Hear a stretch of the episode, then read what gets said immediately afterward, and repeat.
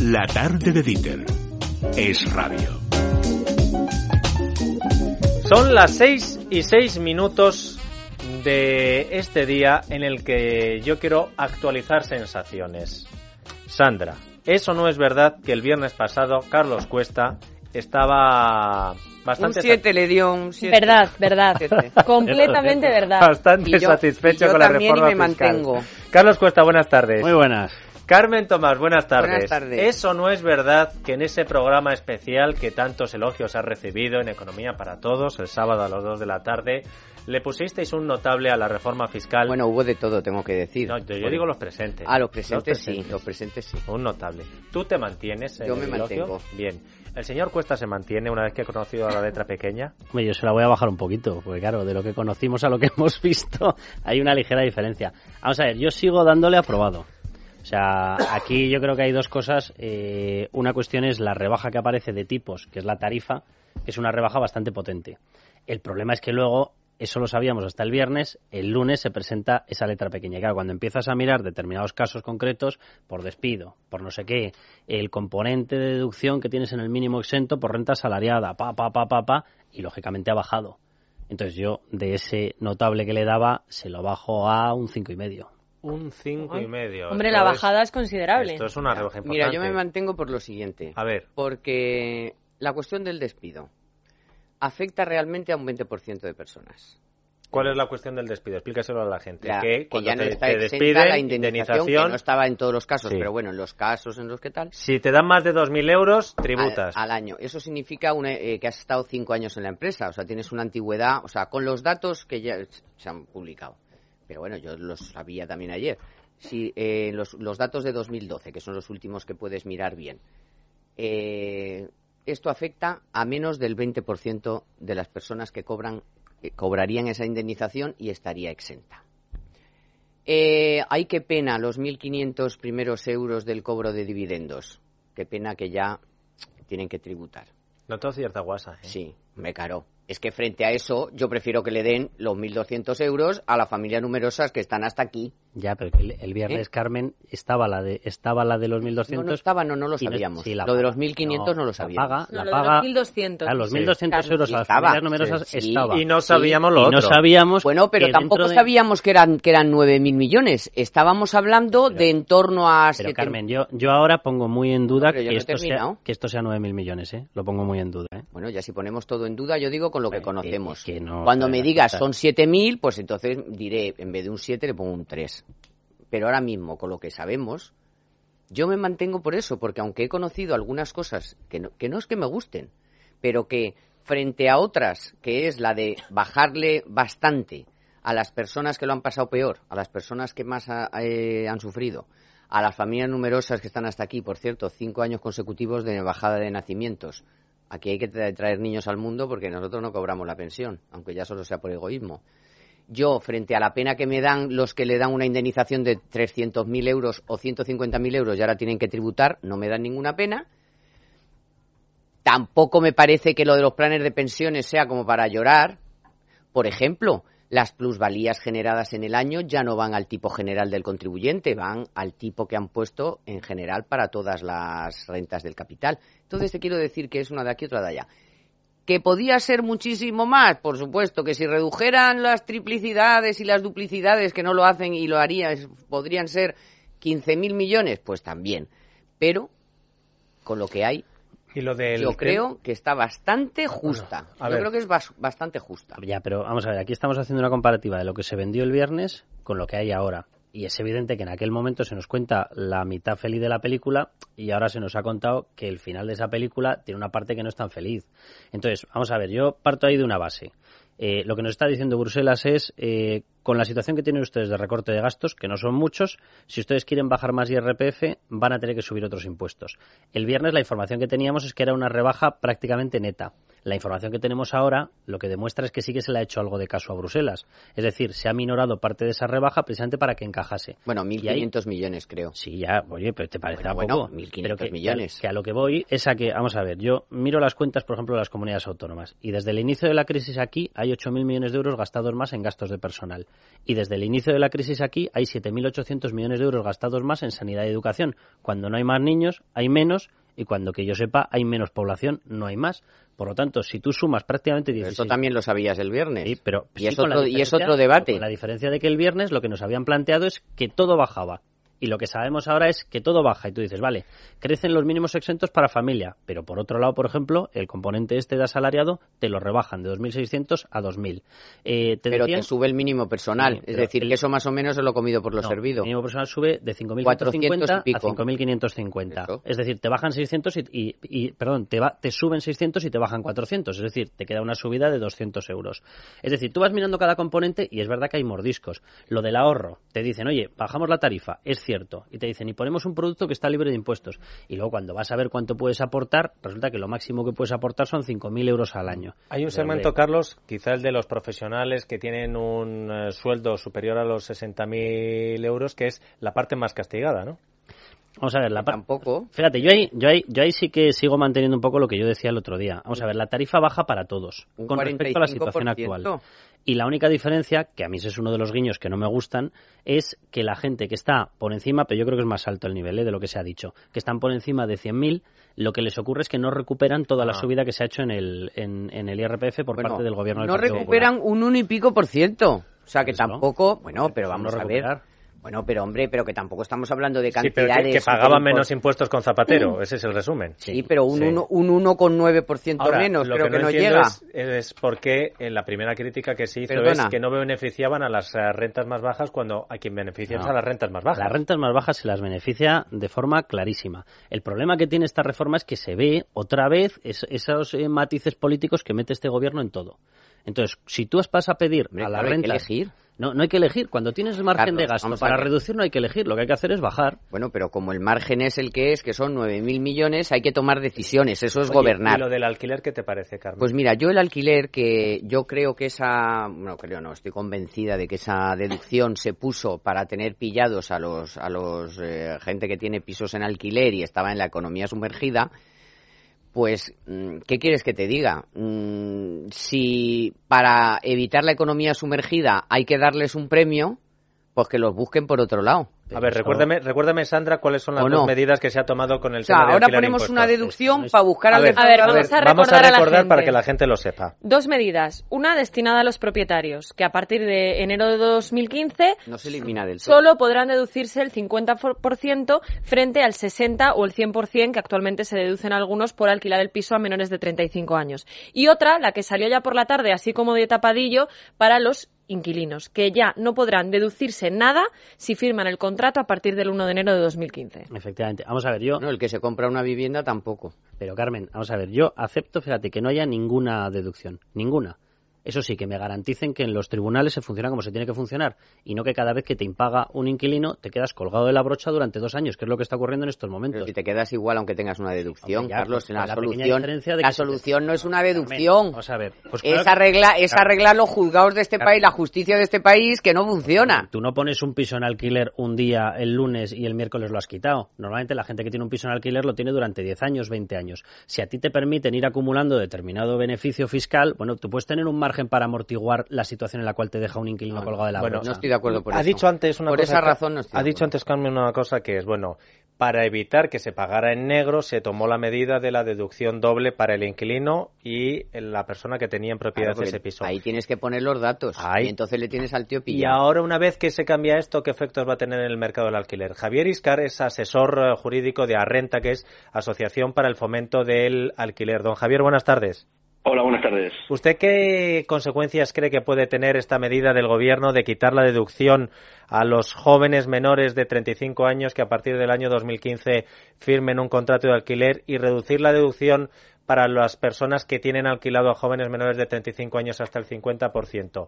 Eh, ¿Qué consecuencias puede tener? Bueno, es un misil a la, a la- al crecimiento de los últimos años en el alquiler. El, el alquiler ha crecido casi un 50% en los últimos cinco años, hasta llegar al 17% del total de las viviendas que hay en España y estas medidas van a suponer que haya un parón, un parón además yo creo hasta dramático donde los jóvenes pues van a tener menos acceso. Pero cree, cree que va a aumentar la contratación de pisos en dinero negro?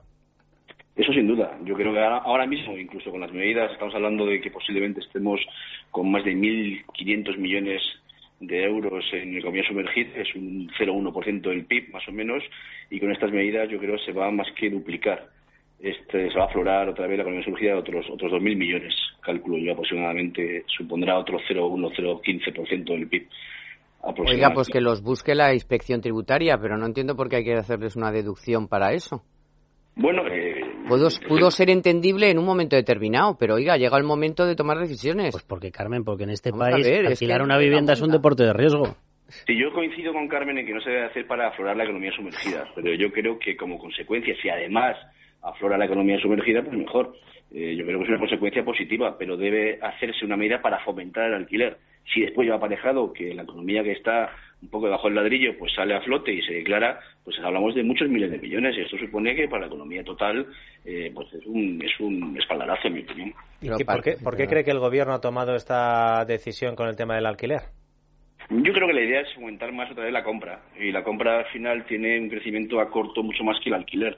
Eh, afecta mucho al consumo interno y eso hace que, que el crecimiento se, se vea antes, se vea antes del 2016 o de 2015 cuando haya elecciones. Yo creo que es, un, es una decisión que va, que va a hacer que se note un poco más el crecimiento interno en el corto plazo y por eso lo han hecho, en mi opinión.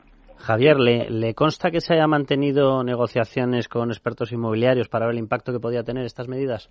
No, no, yo creo que se ha de la noche a la mañana. No, yo creo que los expertos inmobiliarios están encantados de que se opte más por la compra que por el alquiler, toda vez que por cada compra ganan 10 veces más que por un alquiler, con lo cual siempre van a estar a favor de las medidas que fomenten la compra-venta en lugar del alquiler. Eh, sin perjuicio que hay otros profesionales que creen que las dos medidas, o sea, fomentar tanto compra como alquiler, pueden ir unidas porque son profesionales del sector, no solamente de la compra. Pero usted no cree que para fomentar el alquiler es mucho más importante, por ejemplo, que los juzgados de este país funcionen, que haya una salida rápida del que no paga, eh, en fin, otro tipo de medidas que no son porque le hagan una deducción fiscal. Absolutamente, y esas medidas en cierta forma se han hecho. Hay, no, pero no funcionan. No funcionan del todo, del todo. Del todo no, pero sí que efectivamente ahora mismo hay procedimientos que hacen que los plazos medios para obtener el desalojo se hayan reducido a la mitad. Todavía estamos muy lejos de conseguir los plazos adecuados. Hay herramientas como el arbitraje también lo están consiguiendo. Pero antes hablábamos de dos años de plazos medios y ahora estamos hablando de plazos medios de menos de un año. Y eso no deja de ser una medida acertada, toda vez que los jueces ponen directamente fecha de lanzamiento y funciona generalmente aún estamos muy lejos de conseguir esos plazos que son los idóneos para que un arrendador sienta la seguridad jurídica como un aliado pero también hay otras herramientas que se están utilizando por parte de un montón de arrendadores, como el, arbitraje, por ejemplo, que funciona eh, de forma maravillosa. Ya, y el alquiler seguro, eso como se llame, o sea que Bueno, eso, eso no lo tengo todas conmigo. El alquiler ah. seguro solo se alquila seguro si uno tiene un seguro y pago de rentas. Eh, digamos, los, los, atajos no existen y las empresas que no son compañías de seguros no pueden asegurar rentas y eso es lo que ocurre con algunos que dicen que aseguran rentas y que no tienen siniestralidad cuando detrás no hay una compañía de seguros. Eso hay que, hay que advertir al consumidor al arrendador de que ojo con productos que parecen aseguradores que no lo son. Don Javier, un abrazo muy fuerte. Muchas gracias, igualmente. La ventaja para el que es propietario de la vivienda con estos alquileres seguros es que lo que se exige a la persona que te alquila es mucho más que en cualquier otro caso. Es verdad que lo que pagas es menor en cuanto a la cuota mensual, pero te, te exigen cuatro meses de fianza. Claro, en el momento en que decía se ha reducido a la mitad, pues si estás cuatro meses en que no te pagan, luego con la fianza puedes compensar. Si se va a partir ya del quinto o el sexto mes, pues tienes un problema. También ha habido quejas y también elogios en el sector del cine. Ahí hay cierta polémica. Sí, porque ha habido, bueno, pues un sector que está contento, otro que no. Mm, ¿Por qué? Vamos a desgranar las medidas que se han aprobado respecto a este sector del cine. Por un lado, las producciones audiovisuales españolas podrán desgravarse el 20% hasta el primer millón de euros y el 18%, el mismo porcentaje que había hasta ahora, en el resto. ¿Qué pasa? Que en otros países vecinos como Francia, Italia, Alemania pueden desgravarse hasta un 40%. Así que la industria española, pues no está muy contenta.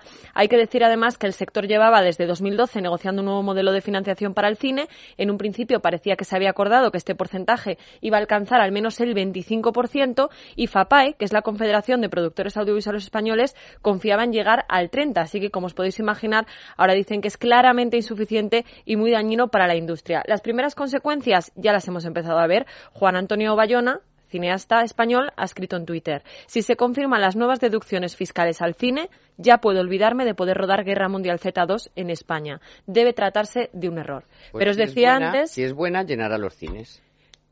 Pero no sé si es eso a lo que se refiere Juan Antonio Bayona. Pero por otro lado, os decía que también había gente que estaba contenta. ¿Por qué? Porque se van a facilitar los rodajes internacionales en España. La Spain Film Commission se ha visto muy beneficiada por esta reforma fiscal porque el gobierno va a crear una deducción del 15% para las grandes producciones internacionales que rueden en territorio español. Carlos Rosado es presidente de la Spain Film Commission. Don Carlos, buenas tardes. ¿Qué tal? Buenas tardes. Bueno, aquí el viernes pasado eh, poníamos nota a la reforma fiscal. Hay quien le daba un 7. Usted si le tuviera que poner nota a lo que a ustedes les afecta, ¿estarían contentos? ¿Un bien, un aprobado, un notable? Bueno, yo si no soy profesor, por lo tanto no, no, tengo- no estoy familiarizado con, la, con las notas, pero realmente para los intereses que nosotros defendemos, la norma del gobierno es objetivamente eh, favorable, beneficiosa para el objetivo que tenemos nosotros de conseguir que la- las productoras internacionales vengan a España a rodar. Pero, por ejemplo, la decisión de Juan Antonio Bayona o el anuncio diciendo que si esto se confirma, él no va a rodar, es un director español, una productora no, en este caso será extranjera, que él no va a rodar en España. Eh, ¿A usted qué le parece? Porque creo que su lema es rueda en España. Mire, este tema es un tema complejo, eso hay que decirlo, ¿no? Entonces, por lo tanto, simplificar es complicado y explicarlo también, y a lo mejor el oyente eh, no le resulta fácil entender esto. Lo que ha hecho el gobierno es subir un porcentaje pequeño, esa es la verdad, de una norma que había antes para fomentar las coproducciones internacionales, encontrar el coproductor extranjero para productoras españolas. Eso es lo que había antes. Eh, y efectivamente, los productores españoles querían que hubiera un, mayor, mm, digamos, porcentaje de deducción fiscal para convencer a inversores extranjeros que inviertan en España. Pero bueno, eso afecta a, la- a los, al cine español. Pero nosotros, es decir, la Film Commission, nos dedicamos a convencer a las productoras internacionales para que vengan a España a rodar. Y antes no tenían ningún tipo de ayuda, ningún beneficio de ningún tipo. Eh, al contrario que ocurría con nuestros competidores. Sí, pero, de- pero para que la gente lo, lo entienda, que ese es el objetivo. Cuando Juan Antonio Bayona, el director de Lo Imposible, dice que a partir de ahora ya no va a rodar en España Guerra Mundial Z2, eh, ¿tiene argumentos de peso para anunciar esto? Porque esta persona tiene mucha repercusión en el mundo del cine a nivel Sí. mundial. ¿Está diciendo la verdad? ¿Tiene razones suficientes para anunciar que con la nueva normativa las producciones que se iban a hacer en España ya no se van a hacer? Sinceramente creo que no lleva razón. Verás, Clarísimo. si, si el gobierno hubiera mm, propuesto una deducción fiscal del, en vez del 20, como ha propuesto, del 30 o del 40, sin duda sería más beneficioso para la industria española. Pero eso no impide que uno levante el presupuesto para hacer una gran producción. Es decir, Sencillamente, que estamos, eh, cuando digo estamos, no sé por qué me meto en el saco, que en, eh, en este asunto las producciones cinematográficas están mejor que antes del pasado Consejo de Ministros y es más atractivo rodar Guerra Mundial Z2 en España más ahora que lo que estábamos hace unos días. sin duda ninguna. Es verdad que nuestros competidores, que es una aspiración lógica de la industria española, eh, tienen mejores eh, ventajas y mejor, digamos, eh, mecanismos de apoyo a su cine, es verdad. Pero creo que se está exagerando respecto de la frustración que dice que ha generado en España la norma de, del gobierno. Eso en cuanto a la producción española. Respecto a la producción internacional, ya le digo, que mm, yo creo que, aunque no era lo que nosotros aspirábamos, que aspirábamos a un 30% de beneficio económico, pero me parece que es una buena noticia que tengamos el 15%. Antes había cero. Por lo tanto, la- el cambio ha sido objetivamente favorable a nuestros intereses. ¿no?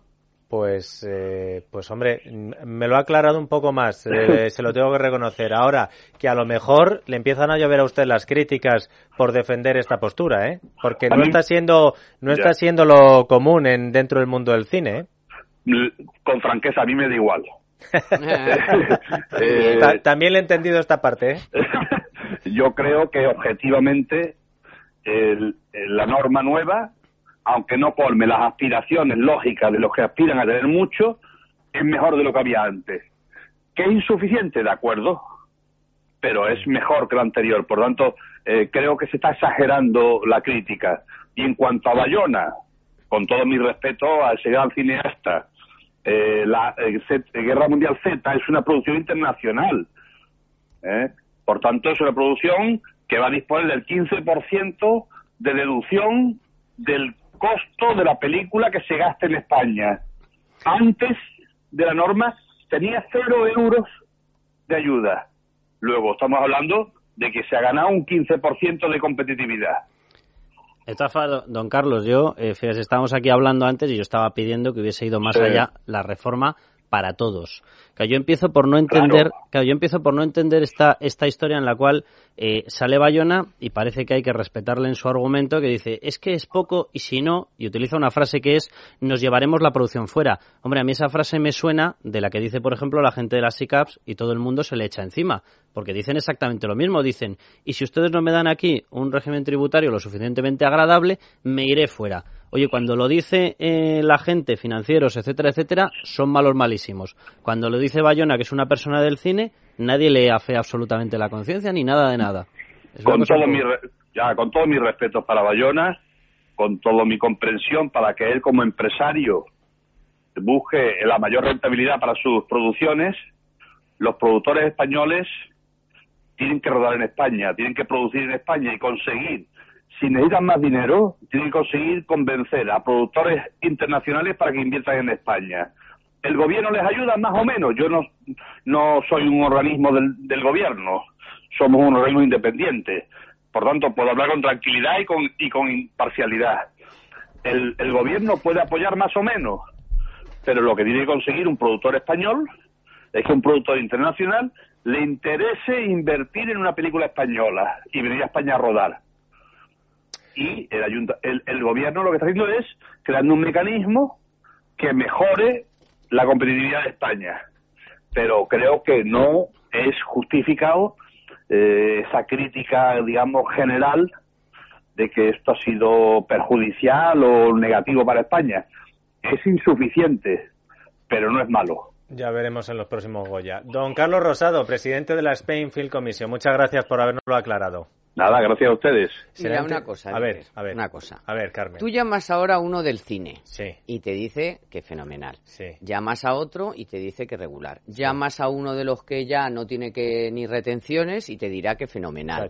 Al que tiene no tiene acciones, pero eh, le bajan más. Es que vamos a ver, o sea, es que eh, no puede ser que acontente a todo el mundo. El monte y el orégano Eso no es imposible. Mm. Entonces, hay gente que estará más contenta, gente regular contenta y gente poco contenta. Lo mejor es saber cuánta gente está contenta. Pues, oye, está Y el vi- contenta. Y el viernes pues, serán más. Si haces las, Claro. si haces las cuentas, hay mucha más gente contenta que no contenta. Un segundo, ¿te ha Eso ya convencido te lo para, subir, para subir tu nota Eso ya te lo 5? garantizo yo. No, es que Pregunta a un autónomo Carmen, que gane poco. Carmen, pregunta a, pregunta. pregúntale a Sandra, que la tienes aquí al lado. Que no, que yo te quiero preguntar a ti, Carmen. Claro, Carmen. ¿por qué me metes aquí? Pregunta ahí, pregunta a Isaac, a ver, si pregunta es a tu productora. A Pre- perdona, pregúntale a Carlos Cuesta, si no puedo hablar, que ¿cómo voy a tiene tres hijos. nada? Cállate. Vamos a ver. Sí, haz las cuentas, que las tienes hechas. ¿En qué quedamos? ¿Se Carlos, yo te iba a, preguntar, las cuentas pero no puedes responder, cállate. Que tiene las cuentas que lo sé Deja- yo. A ver, Carmen, una pregunta Ah, no, muy que no sencilla. contentar a todo el mundo. Estamos a martes. Ayer lunes lo que se dijo eran cosas buenas o eran cosas malas. Mira, te están ¿Qué llamando era? en casa. Eran Pues que de todo, le pues hay de todo, hay de No, todo. Hay gente no, que se lo de ayer, no, de ayer- me quitan esto y luego cuando no, haga las ver, cuentas... pues no nos vamos- enrollemos. No, no te el viernes se dijo lo bueno y el lunes se dijeron determinadas cosas que no eran buenas. Vale, Bueno, por lo depende tanto, de para quién. por lo no, no, lo que se Depende de anunció- para pero quién. Lo que se anunció ayer, de lo que se anunció ayer no había prácticamente nada bueno. Lo de los Entonces, autónomos. mi pregunta es muy Oye, perdona, el que no tiene acciones le da igual que los 1.500 euros esos de pero- no pero estén Le exentos. igual, sí. pero no había anuncios buenos. Eso es. Mi pregunta es muy sencilla. Si el viernes le dabas un 7, ¿cómo puede ser que después de conocer lo malo le sigues dando un 7? Pues porque lo malo no me, pare- me parece que si esas cosas malas han logrado que lo que era mejor, o sea, que lo que era bueno sea in- haya podido ser mejor, estoy de acuerdo. Sí, que, vamos a ver, lo bueno ya lo conocías Claro. el viernes. Sí, Bueno, yo- pero también es verdad que el IRPF afecta a todo el mundo y las medidas de ayer afectan a sectores muy Eh, concretos. Eso es lo que yo te he dicho. Pero- llama Pero- cada uno. llama a Ah, uno que no tenga acciones. Vamos a ver, que esto es matemáticas. Si lo que afecta es negativo, lo único que puedes hacer es bajar la nota. Ni mantenerla ni subirla. En cuanto, Carlos, en dos puntos. Carmen, ¿seguimos manteniendo el 7? Yo creo que, creo que sí. A mí... Porque Carmen es de mejor lo malo conocido que de lo bueno por conocer. No, es que no puede contentar a todo el mundo y yo prefiero que salga mejor parada la gente que más lo necesita que el que tiene acciones o el que te puede meter dinero en un plan de pensiones o lo del alquiler no lo sé. Mira, yo no sé si un joven eh, le tienen que hacer una deducción por alquiler, pues lo más probable que sí. Vale, de acuerdo, en eso os doy la razón. Bien. Pero tendrá que hacer las cuentas porque, bueno, pues es verdad, a lo mejor Hombre, hay muchos jóvenes que se van de vacaciones gracias a la devolución del alquiler, ¿eh? Que sí, que le saldría Y mejor. que Está hablando de oídas. Oye, a mí- Oye, pues en vacaciones será, Claro. será para mantener la, la, mí familia. El argumento este de que cada vez que tú subes hay que subirles a todos y a poder ser al que más gana muchísimo más y cuando bajas hay que bajar solo a los de un lado, yo ese argumento no lo compro. Si tú cuando pides sacrificios le pides sacrificios más a quien más tiene, cuando bajas y dices que vas a bajar para que recuperen los sacrificios que han hecho, le tendrás que bajar lo que le has subido a cada uno. Hasta aquí hemos llegado. Habéis entendido antes bien al del cine, ¿no? Se lo escuchaba perfectamente. Gracias, entre otras cosas, a los de GAES, que creo que a esto no le han subido el, el IVA. Bueno, gracias al oído reconocemos a las personas, nos comunicamos y tenemos calidad de vida, por eso les animamos a revisar cada año su audición en GAES. Es un servicio gratuito y le van a atender profesionales especializados. Solo hay que llamar al 902-026-024. 902-026-024. Bueno, basta ya de hablar de impuestos, ahora vamos a hablar de emprendedores y de ofertas de trabajo. Y también de emprendedores que con su labor ayudan a que otros encuentren trabajo.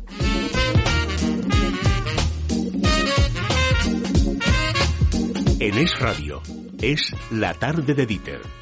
¿Sabía usted que la grasa del jamón ibérico de bellota tiene más de un 55% de ácido oleico, el principal componente del aceite de oliva, lo que lo convierte en un alimento muy saludable que además ayuda a reducir los niveles de colesterol? Le proponemos una nueva manera de cuidarse mientras disfruta. Desde guijuelodirecto.es le enviamos directamente a su casa más de medio kilo del mejor jamón de bellota denominación de origen guijuelo, además de un chorizo y un salchichón por tan solo 49 euros IVA y gastos de transporte incluidos. Guijuelo Directo. Visítanos en www.guijuelodirecto.es o llámanos al 984 1028. ¿Por qué unirte al Club de Libertad Digital? Porque podrás acceder a una serie de servicios y descuentos exclusivos en empresas colaboradoras y disfrutar de las mejores promociones en los productos oficiales en la tienda de Libertad Digital. Porque ayudas al crecimiento de un grupo mediático e intelectual del que ya formas parte como lector de libertaddigital.com y oyente de Es Radio. Y porque ahora los socios del club tienen acceso directo a Orbit sin coste adicional. Puedes hacerte socio llamando al 91 409 4002 o enviando un correo electrónico a club@libertaddigital.com. Además, podrás venir a conocernos a nuestras instalaciones. Infórmate 91 409 4002. Atención. ¿Sabías que en España más de 140 personas mueren cada día por causas asociadas al tabaco? Desde Japón llega Riempipe, un revolucionario método con el que dejará de fumar en un mes de una manera gradual, sin ansiedad y sin romper drásticamente sus hábitos. Riempipe reduce progresivamente la cantidad de nicotina inhalada hasta permitirle dejar de fumar sin esfuerzo. Cientos de miles de japoneses no pueden estar equivocados. Infórmese en el 91 351 9989 o visite riempipe.es. Doctor Martín, ¿es cierto que el insomnio está relacionado con el estrés y la ansiedad? Efectivamente, en muchos casos el insomnio está ligado a procesos emocionales como la ansiedad, el estrés o el nerviosismo. Este estado de agitación nos impide dormir y descansar adecuadamente. Yo recomiendo Dormax para estos casos, ya que es en este punto donde Dormax ejerce su doble acción. La melatonina induce el sueño de forma natural y sus extractos vegetales nos relajan y calman para poder dormir toda la noche sin despertarnos. Dormax, de Laboratorio Acta Pharma, nos ayuda a relajarnos y descansar toda la noche de forma natural. Por el marisco.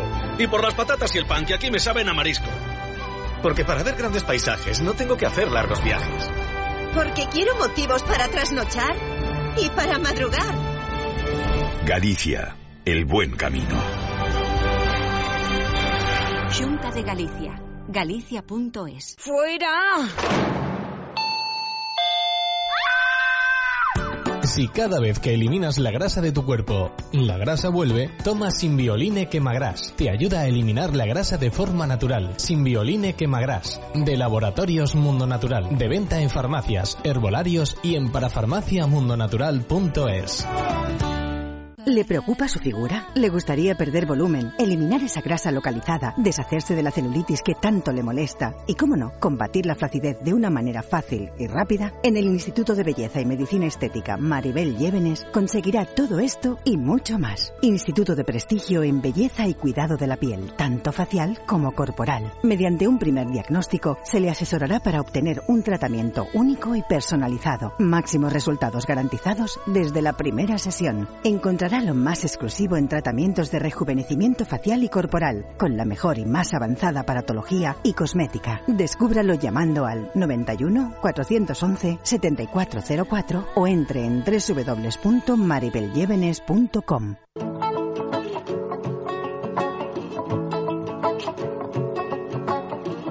La tarde de Dieter es radio.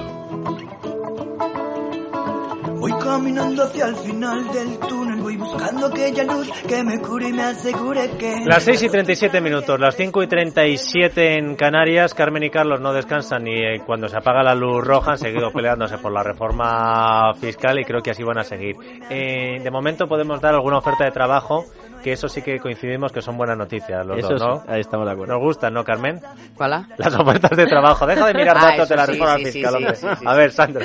A ver, por ejemplo, haciendo las cuentas Carlos. ya que sepas que te han creado un hashtag todos con cuesta Ahí porque dicen que te está aquí atacando Carmen y que Ahí no puede ser. ¿Y eso que le beneficia? Cuan- Cuando me den un cargo en Hacienda, voy a- en Hacienda voy a crear una deducción a todos los que estén en todos con cuesta. Bueno, a ver, ofertas de trabajo. Leroy Merlin, atención, va a crear 600 puestos de trabajo de cara a la inminente campaña de verano en toda España. Hay puestos que ya están cubiertos, pero aún hay vacantes que podéis encontrar en su web. Enseguida la pone Marta en las redes sociales. Además, la compañía Air Nostrum necesita incorporar a su plantilla tripulantes de cabina de pasajeros. Los candidatos deben ser jóvenes de entre 18 y 26 años, con al menos el primer curso de bachillerato o ciclo formativo medio superior y dominio del inglés.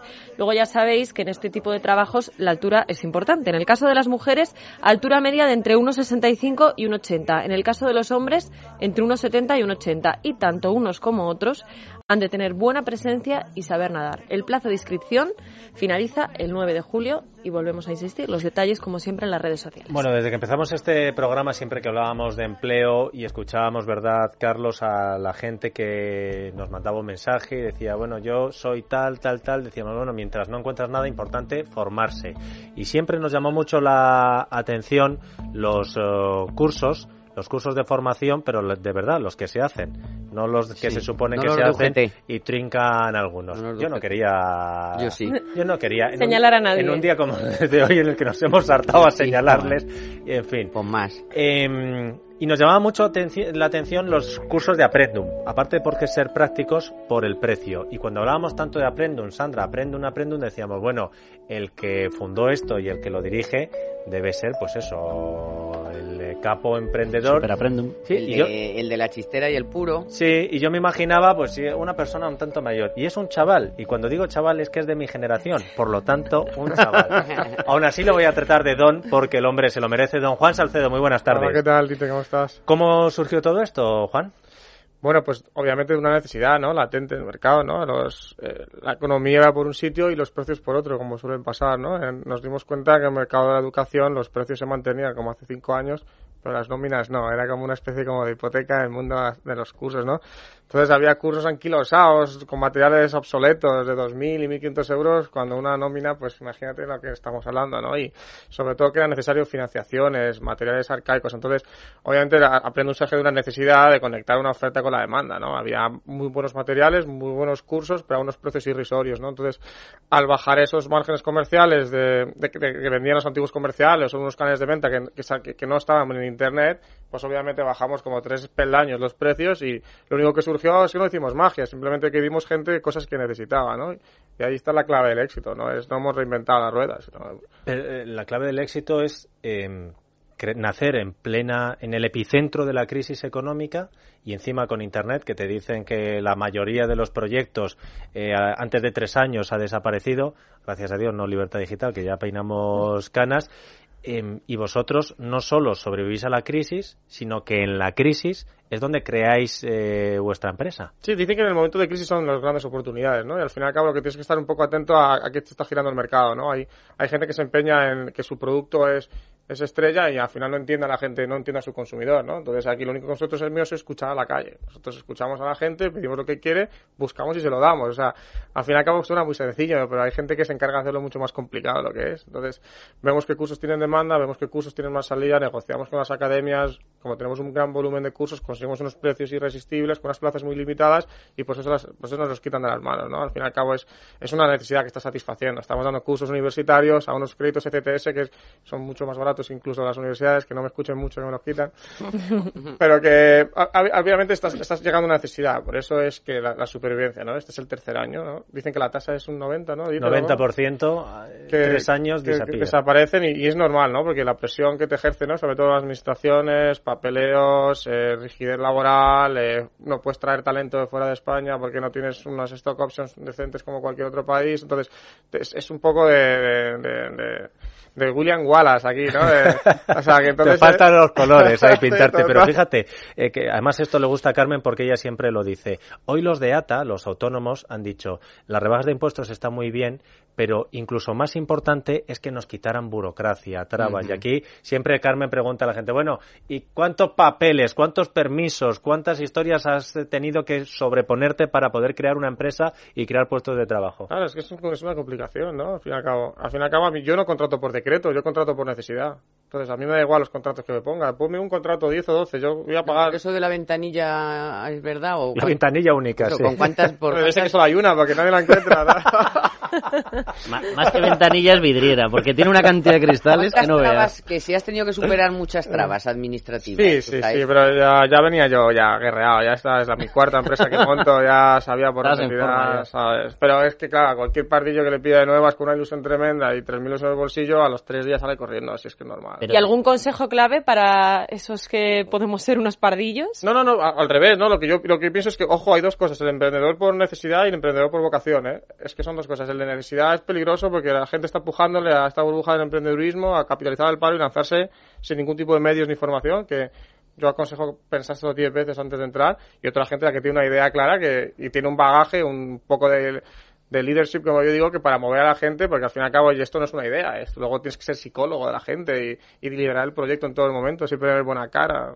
Lo que pasa es que es verdad que la situación actual ha sido tremenda. Hay un montón de ese eh, emprendedor por necesidad es que era tan por necesidad que no tenía otra opción. Con lo cual no le ha quedado más remedio que coger todo el dinero que pudiera, rascar en las esquinas y no era no era emprender, era autoempleo. Totalmente. es decir, o me contrato yo o Vamos, yo recuerdo comentarios que te hacía la gente que franquiciaba en la época buena y te decía, la gente no lo coge porque no saca rendimiento por encima del puesto. Claro, todos esos, ese esquema saltado por los aires. O sea, ahora basta con que tú encuentres no rendimiento por encima del puesto, no, no, con que te puedas autocolocar. Y si generas un puesto, encantado de la vida. Oye, ¿cómo sabes cuáles son los cursos que más demanda la gente, porque por ejemplo yo eh, a veces cuando estamos hablando de los cursos de Aprendum digo, a este seguro que le va a interesar, no al chaval, sino a los padres, cómo hacerte probador de videojuegos. Dices, oye, y es que resulta que luego en ciencia y tecnología te enteras de lo que se forra, bueno, se forra, o lo que pueden eh, crear de una profesión, de lo que es una afición, y dices, Nosotros seguimos mucho los diarios digitales, ¿no? Porque son tendencia de medios también. Entonces, cuando van poniendo noticias interesantes, nosotros su- surfeamos un poco esa ola y también usamos la herramienta del oráculo, ¿no? Que es el es Google para todos. Entonces, tiene su herramienta de búsquedas y al fin y al cabo es cuántas búsquedas hay de 0 a 100 de más cursos. Pues este es el primero, este es el segundo y los vas colocando, ¿no? Y Bueno, cuando- hay otra que es meterte qué cursos hace la UGT para hacer los contrarios. De- Jardín- a ver, a ver, de- japonés. ¿Qué- qué le está ofreciendo a los eh, parados de macramé, Delphi? macramé Eh, no hay que hacer. de de macramé no hay que hacer y petit pois, pues Claro, eso nada. ¿Vosotros cómo, cómo habéis vivido eso? Porque claro, cuando uno se dedica a los cursos de formación que ahora mismo están estigmatizados por, por el hecho de que otros no hacían cursos de formación o que se daban cursos que son absurdos y dices, ¿y esto para qué me va a valer a mí? Yo es que lo he vivido en primera persona, porque en en estos tres años que he hecho hice un amago de meterme ¿no? en el sector este de, de la bonificación y tal, pero salí corriendo porque eso es una jauría de... de- de- pf, no te puedes ni imaginar. Al Puedes cabo- decirlo, ¿eh? Puedes Ah, es que no quiero usar malas palabras, pero, pero al final cuando, cuando tú pones subvenciones restringes la calidad. Entonces, eh, cuando tú subvencionas algo que es un mercado opaco y cerrado, cuando tú tienes que con 420 por decreto va a valer un curso, pues ya no importa, eh, ya no hay el esfuerzo de la calidad, el esfuerzo de atención al cliente está igual. Lo que quieres son cuatro fotocopias para cubrir expediente, regalar un jamón, regalar un viaje. Hay gente que mejor- da los aquí- jamones aquí encima. el jamón es de, es de atreso, de estos que te ponen ahí en el corte inglés en una Pero librería. las tablets esas de China sí que se han hinchado. eh. Oye, pero una cosa, porque tú sí que tienes que tener alguna referencia concreta de algún curso que tú sabes a qué precio lo habéis sacado y que tú hayas visto en los listados estos famosos de UGT y tal, a qué precio, por hora, por módulo, por, por alumno, Te pongo lo estaban ejemplo. cobrando. Yo un curso de Word de 40 horas por cobrar 19 euros y ellos 420. De 19 a Yo 420. te puedo decir exactamente los márgenes que, a, qué- a qué- a quién se va cada uno. Imagínate. ¿Sabes? Entonces, tampoco quiero que me pillen aquí, pero yo es que ese mensaje lo he conocido mucho. O sea, el mismo curso, el mismo curso, 19 euros y dado por ellos, bueno, vete a saber tú la De calidad. Has dicho, ¿no? 420. Cosas interesantes que habrá una persona que seguro que hace mucho más empleable saber hacer el currículum dentro de una empresa. Pero... A la gente que esté parada, Juan, y diga, bueno, pues eh, yo, eh, tiene razón este señor tan sensato que nos ha dicho, ojo con lanzarte a esto de emprender si no tienes la idea clara y los medios, dice, pero si quiero encontrar trabajo y querría hacer algún curso, eh, ¿qué recomendación le darías tú? Al fin y al cabo, pues que, que vea qué formación ha tenido y coja algo paralelo a él o, si ve que en ese sector no es muy empleable, pues obviamente siempre es un momento de reciclarse y, y buscar las, las profesiones más demandadas y nosotros tenemos muchos cursos a mucho alcance, o sea, cursos de, que no llegan ni a 100 euros, que con titulación universitaria, que seguramente cuando vayan a conseguir un puesto, yo que sé, de eh, auxiliar de veterinaria, monitor de ocio y tiempo libre, eh, de todo tipo de empleabilidad, que al final es un currículum que tienes algo, ¿no?, que presentar, ¿no? Es, es un giro a tu vida porque sabes que en tu sitio o en tu sector no vas a conseguir trabajo. Y a la hora de eh, hacer un curso de una profesión que tenga más demanda, ahora mismo, ¿cuál sería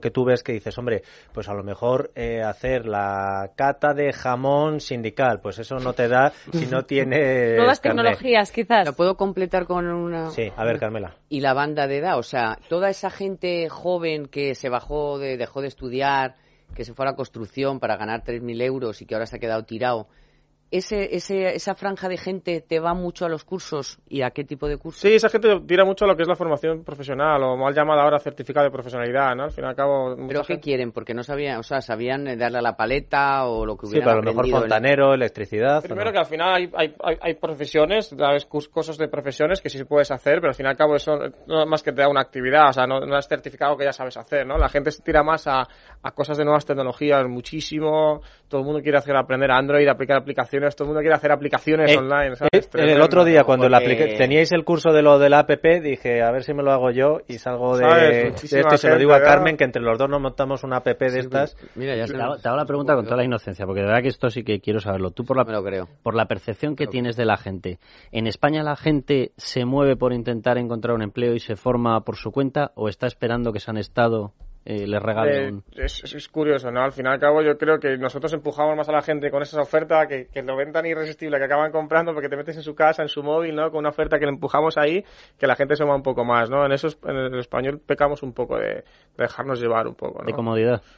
Sí, comodidad, nos lo han dado todo hecho. Somos una generación, sobre todo la, nuestra, un poco antes, que, que- que nos venía todo hecho. Salíamos de la universidad, teníamos un trabajo seguro. Y ahora que todo ha cambiado a la vuelta, pues va a tardar un tiempo la gente en adaptarse a esta nueva situación, ¿no? Que es, que es totalmente distinta a la que teníamos acostumbrados. Juan, y para la gente, dice, sí, sí, muy bien, esto de que los jóvenes aprendan a diseñar aplicaciones, eh, videojuegos, pero para la gente que dice, yo es que tengo ya 50 años y me quiero reciclar, eh, también tenéis... eh, Es tremendo. Nos- Nosotros tenemos una franja de edad cada vez más increchendo, que es entre los 45 y los 55 años. Gente que sabe que como salga de desempleo no va a volver a ser empleable en su vida.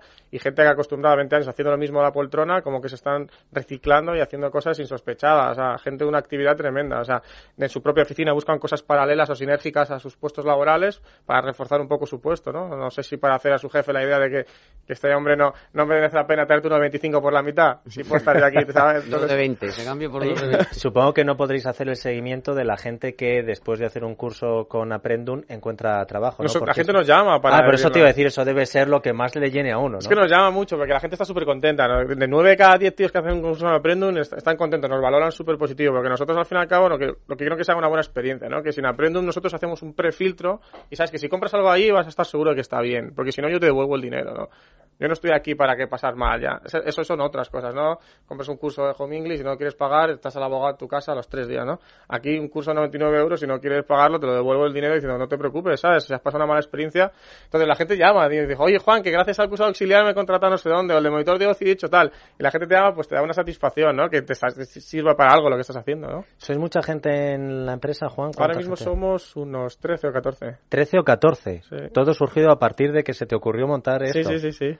Bueno, y este año pensamos doblar de gente. Acabaremos el año que viene con veintitantas, treinta personas, abriendo nueve países. Estamos en Latinoamérica, que es nuestro, nuestro foco ahora mismo, y a Brasil, que estamos en la punto de mira. Y la verdad que fue, llevamos dos años, ¿no? El primer año vendimos, nada, 200 cursos, el, ter- el segundo 15.000 y este esperaba llegar a 30.000. Y cuando Anda. en el primer ¿Sabes? año vendisteis solo 200 cursos, no hubo un momento en el que dijiste, "Fa, creo que va a ser el, el cuarto... Bueno, todos los días de mi vida. O sea, de hecho, casi me abandonan mis amigos, mi chica, mi gato. Tus Mándale un amigos curso, no lo sé, ¿eh? tus amigos no lo sé. Eh, se explica bien el fundador de bien, ¿eh? sí, sí. Pues a los 16 años tenía el mismo pico. Sí, ¿verdad? Sí, sí, sí, ¿no? Que yo no lo sabía, pero resulta que me dicen un día, vamos a traer al fundador de Aprendum porque tiene una historia detrás, Juan Salcedo, yo es que le conozco por Juanito. Digo, Juan Sal... y de pronto digo, pero si va, y me dijo, Claro. Miguel y Juan Fran, pero si el que está triunfando con los cursos es Juan, oye, me alegro muchísimo, no solo de que te vaya bien por el aprecio, sino porque es una iniciativa que a lo mejor le ayuda a la gente a animarse. En un momento de crisis, como tú decías, es un momento difícil, pero también es un momento de oportunidades, Carlos. Sí, sí, sí. No, y, De mil cursos, ¿eh? No, y luego que además yo creo que en este país si algo falta es la, la formación adecuada al puesto Al- de trabajo. mercado. O sea, la formación teórica, sí, toda la que queramos. Ahora, formación adaptada para que cuando sales eh, tengas una cualificación de verdad profesional, nos hace falta por todas partes. Y que tenga que ver con algo que demanda el mercado, porque claro, Claro. eh, se pueden hacer muchos cursos y venga, cursos y estupendos, pero luego no tiene ninguna demanda. Quédate con japonés, dújate. Quédate con nosotros, eh, Juan, porque vamos a dar ofertas de trabajo y luego una iniciativa solidaria que ya verás cómo te va a interesar. Ofertas de trabajo muy rápidas, todas en la hostelería. El Real Club de Golf Sotogrande en Cádiz busca camareros y cocineros. Se requiere amplia experiencia profesional y en el caso de los camareros, además, que tengan conocimientos de inglés. McDonald's busca 20 empleados para el primer restaurante que abrirá próximamente en Segovia y la cadena Susicatessen selecciona auxiliares de sala y repartidores para el primer establecimiento que tiene previsto abrir en Logroño el próximo mes de agosto. Todas las direcciones para enviar los currículums en las redes sociales de nuestro programa. José Antonio Pastor, presidente de la Fundación Crecer Jugando. Muy buenas tardes. Hola, ¿qué tal? Buenas tardes. ¿Cómo podemos ayudar en esta campaña de comparte y recicla, José Antonio? Bueno, pues llevando los juguetes que por cualquier motivo se hayan quedado en casa sin, sin usar o con menos uso, o simplemente que quieran tener un, un buen eh, destino eh, solidario o en todo caso respetuoso con el medio ambiente. ¿Dónde los llevamos, José Antonio? Los pueden llevar a todos los centros de Alcampo, de Toys R Us y de las jugueterías juguetos en, en toda España. ¿Y, com- y, y peluches, dice Carmen Tomás, ¿se pueden llevar peluches también o no? Todo, pueden llevar todos los juguetes que, que quieran, tengan en cuenta que las que estén en buenas condiciones irán a parar después de un proceso de revisado a manos de, a- puede ser que a manos de otros niños. eh, y los que no eh, serán enviados a plantas de, de Repite, reciclado. repítenos dónde, dónde hay que llevarlos, José Antonio. En, en los centros de Alcampo, de Toys R Us y de las jugueterías Juguetos. ¿Hasta cuándo? Pues hasta el fin de semana que viene. Pues hasta sí. el, do- el domingo que viene. Pues tenemos todavía cinco días para esos eh, juguetes que dicen, no, es que yo ya no los utilizo. Pues mira, puedes eh, aprovechar para que las próximas navidades, que será, supongo, el objetivo de vuestra campaña, niños tengan eh, los juguetes que se merecen, ¿no? Sí, evidentemente nuestro objetivo es conseguir más juguetes que puedan ir destinados a niños que de otra forma no podrían eh, disfrutar de ellos y claro por el camino pues nos podemos encontrar con juguetes que no que, no puedan cumplir ese, ese fin y que tengan que ser enviados a, a una planta recicladora, ¿no?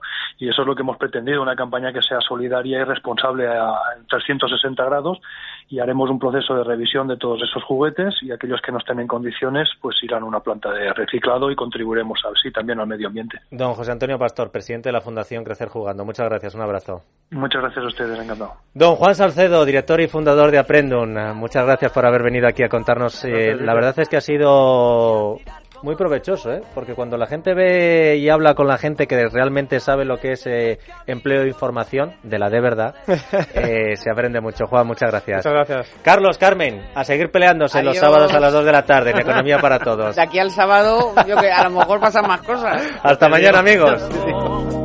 En el presente. En Es Radio, es la tarde de Dieter, con Dieter Brandau.